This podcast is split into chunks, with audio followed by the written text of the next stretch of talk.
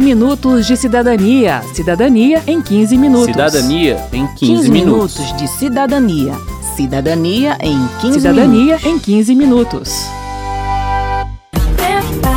Prepara que lá vem polêmica. Uai, mas nem começou o programa? É que o tema desta terceira edição da série especial sobre a reforma trabalhista é provavelmente o mais polêmico de todos: as mudanças para o trabalhador que tem direito à justiça gratuita. Eu sou Márcio Aquiles Sardi. Eu sou Verônica Lima. Caranguejo sá, caranguejo sá, apanha ele na lama e boto no meu caçua. Caranguejo sá, caranguejo sá, apanha ele na lama e boto no meu caçua. A reforma trabalhista alterou um dos critérios para a concessão do benefício da justiça gratuita. Antes, o recorte de renda correspondia ao dobro do salário mínimo. Agora foi estabelecido em 40% do teto da Previdência Social. Considerando valores atuais, houve aumento no número de trabalhadores com direito à justiça gratuita. Mas vale fazer uma ressalva. Pela letra da lei, o benefício não é automático para os trabalhadores que tenham esse limite de renda. A concessão é facultada aos juízes, órgãos julgadores e presidentes dos tribunais do trabalho diante de um pedido feito pelo trabalhador ou por iniciativa da própria autoridade. A segunda mudança, a que realmente é polêmica, diz que o beneficiário da justiça gratuita deve passar a pagar os honorários do perito e do advogado da parte contrária referentes à parte do processo que ele perder. E aí, o que ele tiver de créditos na ação ou em outro processo judicial será usado para quitar essa despesa com os chamados honorários de sucumbência. O presidente da ANAMATRA, Associação Nacional dos Magistrados da Justiça do Trabalho, Guilherme Feliciano, explica. O trabalhador entrou com uma ação, ganhou 15 mil de verbas rescisórias, que é o direito mais básico do trabalhador. Ele não recebeu nada quando foi demitido. Tem direito a 15 mil, o juiz reconhece. Mas ele fez um outro pedido lá, porque ele achava que tinha ficado surdo por conta do trabalho, entrou lá com uma ação pedindo 100 mil reais, ficou surdo dos dois ouvidos, mas aí veio o perito e disse, olha, essa doença é degenerativa, não tem nada a ver com o trabalho. Mas aí, sucumbência, vamos imaginar o juiz fixa em 15%, 15% de 100 mil, 15 mil. Mesmo ele sendo pobre, no processo do trabalho, uma coisa vai compensar a outra. Então ele ganhou 15 mil de verbas rescisórias, está devendo 15 mil para o advogado da parte contrária. Na prática, ele não recebe nada. Se fosse no cível, ele receberia os 15 mil. A diferença de tratamento em causas trabalhistas e cíveis é a principal crítica feita pela Anamatra à nova regra. No processo civil, diz o Guilherme Feliciano, não há desconto do que o cidadão ganha na ação para cobrir honorários referentes à parte do processo em que ele foi derrotado.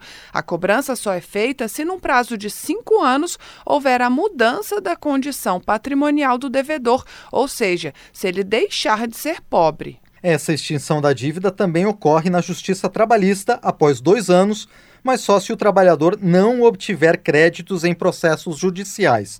Para Feliciano, há aí uma quebra de isonomia. Por que é que o trabalhador pobre, quando vai buscar os seus direitos na Justiça do Trabalho, deve ter um tratamento mais rigoroso do que o cidadão pobre quando vai buscar um outro direito qualquer, que não é um direito social, que não é necessariamente um direito alimentar, na justiça comum. Porque se se trata de pessoa pobre, a expressão constitucional é clara, a assistência judiciária deve ser integral e gratuita. Se o trabalhador, que é pobre, vai pagar com crédito do próprio processo, crédito alimentar, evidentemente que essa assistência não está sendo nem integral e nem gratuita. De acordo com o deputado Rogério Marinho, do PSDB do Rio Grande do Norte, que relatou o projeto da reforma trabalhista na Câmara, essa mudança foi feita para desestimular a prática de entrar na justiça para pedir aquilo que o trabalhador sabe que não tem direito de receber.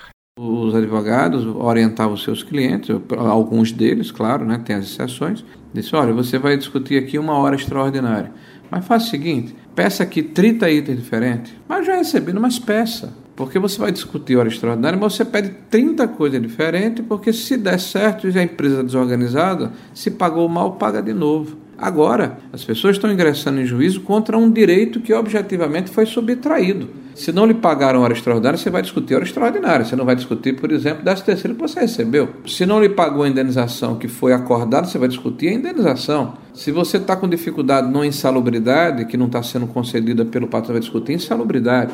O que aconteceu foi que houve um sofreamento da frivolidade que ocorria ordinariamente.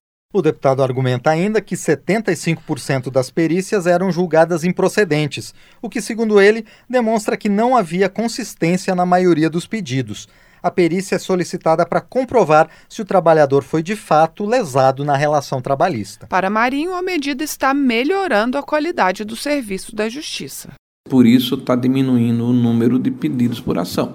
Você estava demorando oito meses, nove meses, um ano, um ano e meio para conseguir uma audiência seu trabalho. Agora você está conseguindo com dois meses, um mês, três meses.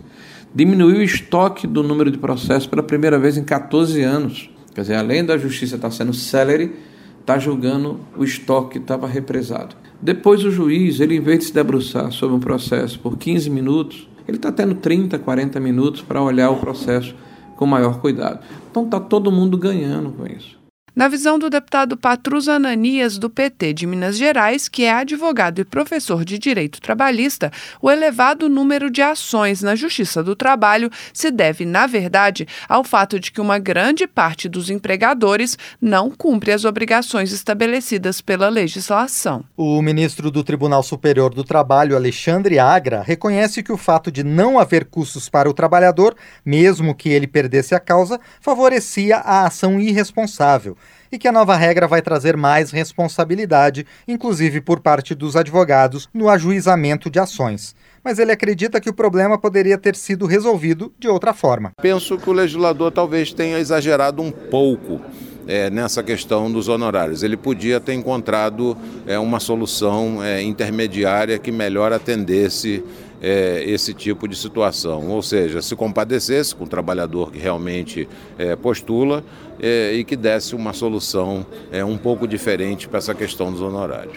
Importante deixar claro aqui que o pagamento de despesas judiciais pelo beneficiário da justiça gratuita só se aplica às ações propostas depois de 11 de novembro de 2017, data em que a reforma trabalhista entrou em vigor.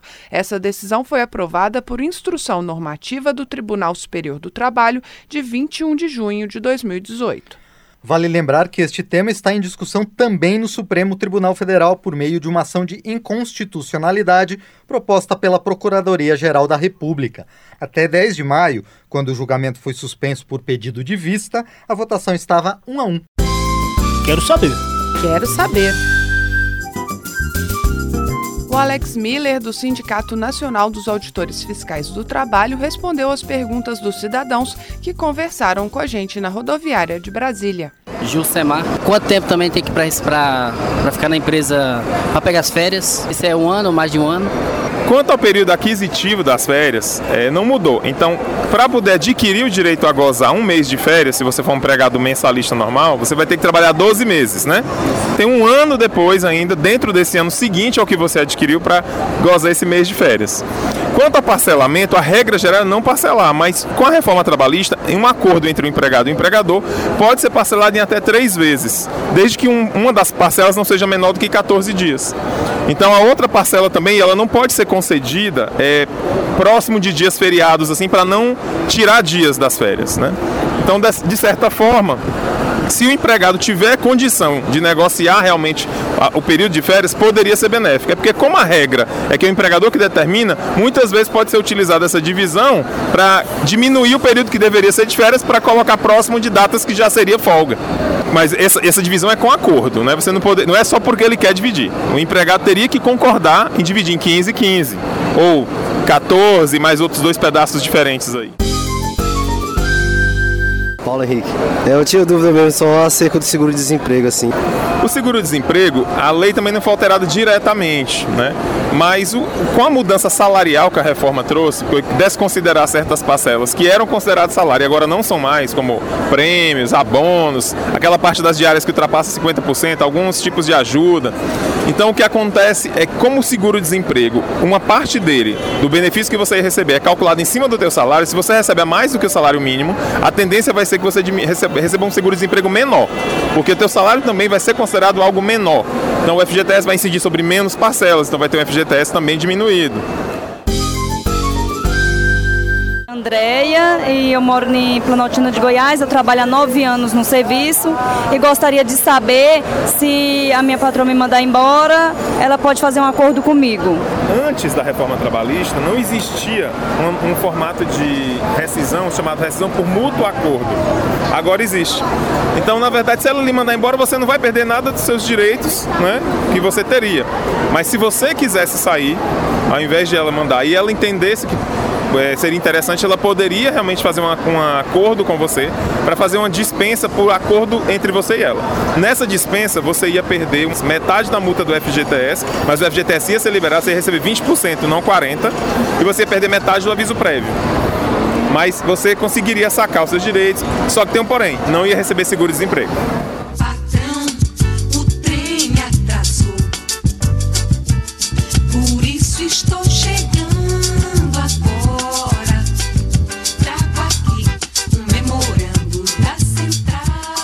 Até aqui a gente falou do trabalhador de baixa renda ou hipossuficiente. Mas a reforma trabalhista criou também normas específicas para que o empregado de maior renda, chamado de hipersuficiente, resolva conflitos com seu empregador. É considerado hipersuficiente aquele que ganha mais do que o dobro do teto da Previdência, que nos valores de hoje daria pouco mais de 11 mil reais. Bem, esse trabalhador pode optar por decidir conflitos com o empregador por meio da arbitragem, sem, portanto, acionar a Justiça do Trabalho. O árbitro é um terceiro imparcial, indicado e aceito pelas partes, que vai decidir o conflito que elas, por vontade própria, levarem a ele. O que é importante saber? Que é preciso haver no contrato de trabalho uma cláusula de concordância das partes em recorrer à arbitragem para resolver os possíveis conflitos que venham a ocorrer naquela relação de trabalho. Reforçando, o trabalhador só inclui essa cláusula no seu contrato se ele quiser. As regras do processo de arbitragem estão previstas em lei específica. Respeitadas essas normas, principalmente em relação à livre concordância do empregado com a arbitragem, a decisão tomada pelo árbitro é válida. É possível questionar essa decisão na justiça, mas na visão do deputado Rogério Marinho, essa demanda estará enfraquecida. Você se submete à arbitragem e tem um veredito na arbitragem e você está resignado com esse, com esse veredito e você vai buscar o judiciário, a sua tese está enfraquecida, porque você anteriormente se submeteu à regra de um jogo que depois você diz, não deu para mim, aí eu estou chateado, vou buscar apoio em uma outra situação prepara que lá vem polêmica. A lei de arbitragem especifica que o mecanismo pode ser usado para resolver conflitos sobre direitos patrimoniais disponíveis, ou seja, direitos de que a pessoa pode abrir mão. Tradicionalmente, segundo a consultora da Câmara Beatriz Costa, os direitos trabalhistas são considerados indisponíveis. O trabalhador, por exemplo, não pode vender a totalidade das férias porque a lei proíbe. Esse direito é indisponível, pois o trabalhador precisa do descanso. Segundo o ministro Alexandre Agra, do TST, a reforma trabalhista definiu o rol de direitos que podem ser negociados e o rol de direitos que não podem ser negociados. Portanto, fica a dúvida se a arbitragem vai poder ser usada para resolver todo tipo de conflito entre patrão e empregado. Para o deputado Rogério Marinho, essa é uma questão menor, uma vez que a arbitragem só é válida para o trabalhador que tem uma condição financeira diferenciada e, portanto, melhores condições de negociar a seu favor.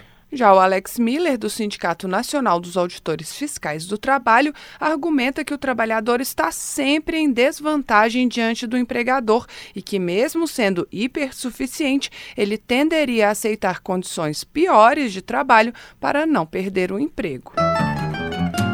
Termina aqui o 15 Minutos de Cidadania, que teve produção de Lucélia Cristina, Cristiane Baker e Patrícia Lemos. Trabalhos técnicos de Rodrigo Santos. Edição e apresentação de Márcio Aquiles Sardi e de Verônica Lima. Se você tem alguma dúvida, mande para a gente. O e-mail é radio@câmara.leg.br e o WhatsApp é 61 999 78 90 80. E aproveite para curtir a página da Rádio Câmara no Facebook Você pode propor temas para novas edições do 15 Minutos e compartilhar o link do programa com seus amigos. O 15 Minutos de Cidadania é produzido pela Rádio Câmara e transmitido pelas rádios parceiras em todo o Brasil. Você pode conferir todas as edições do programa no site rádio.câmara.leg.br barra 15 Minutos de Cidadania. Uma boa semana e até o próximo programa. 15 minutos de cidadania. Cidadania em 15 minutos. Cidadania em 15, 15 minutos. minutos de cidadania. Cidadania em 15 Cidadania minutos. em 15 minutos.